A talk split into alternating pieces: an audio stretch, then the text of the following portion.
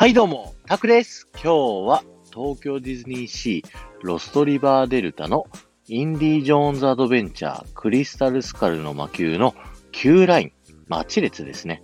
その中から一番大きな部屋の中からですね、聞いてください。この部屋はですね、アトラクションの外から見るとですね、ちょうど一番目立つですね、あの、ピラミッド型の建物のですね、ちょうど中に位置する場所なんですね。で、今皆さんがいるこの木の端からですね、ちょっと下の方を見ていただきたいんですけど、たくさんの骸骨が落ちてますよね。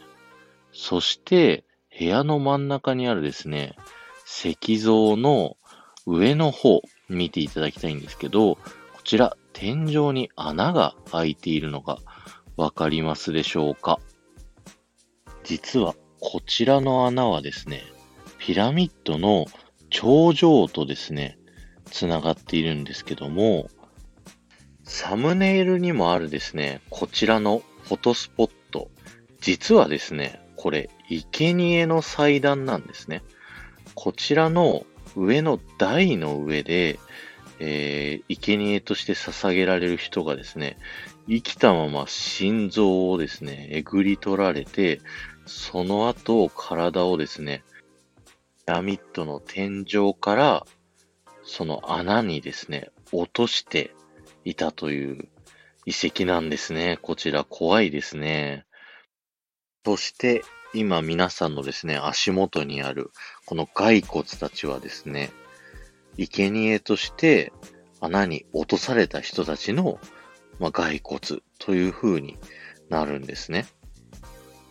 周りの遺跡の絵を見るとですね、ある噴水みたいな絵の周りに遠くの方には年老いたおじいさんの、えー絵が描かれているんですけど、その泉の近くにはですね、若返った人のですね、絵が描かれているということで、この地域の人々はですね、若さの泉の力を得るためにですね、クリスタルスカルに生贄を捧げていたというふうに考えられるんですね。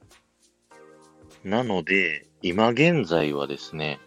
インディ博士が調査している通り、こちら、あの、もう生贄は捧げられなくなってしまっているので、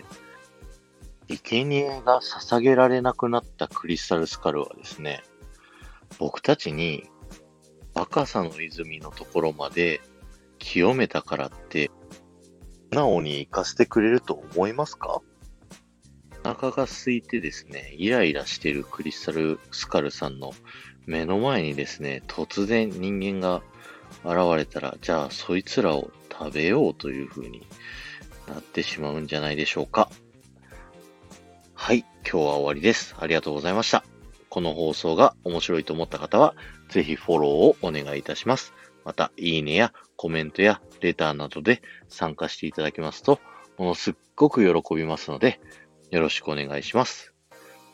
えー次回はですね、このクリスタルスカルの生贄をですね、止めるために戦った人とですね、それを待ち続ける王女様の悲しいストーリーを紹介させていただきたいと思います。ではまた。